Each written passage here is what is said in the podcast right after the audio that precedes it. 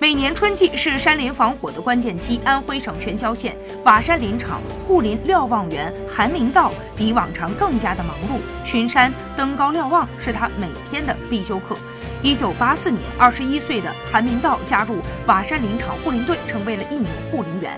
在一次扑救森林火灾的行动当中，他失去了左臂。从一九九九年开始，成为了一名瞭望员，独自驻扎在山顶，这一干就是七千多个日夜。二十年来，他用仅有的一只右臂撑起六万亩防火责任区。他每年平均监测到一百多起各类森林用火，成功避免了几十次可能发生的森林火灾。他用辛劳和汗水守护着这片山林，被当地的群众称为“绿色山林的守护神”。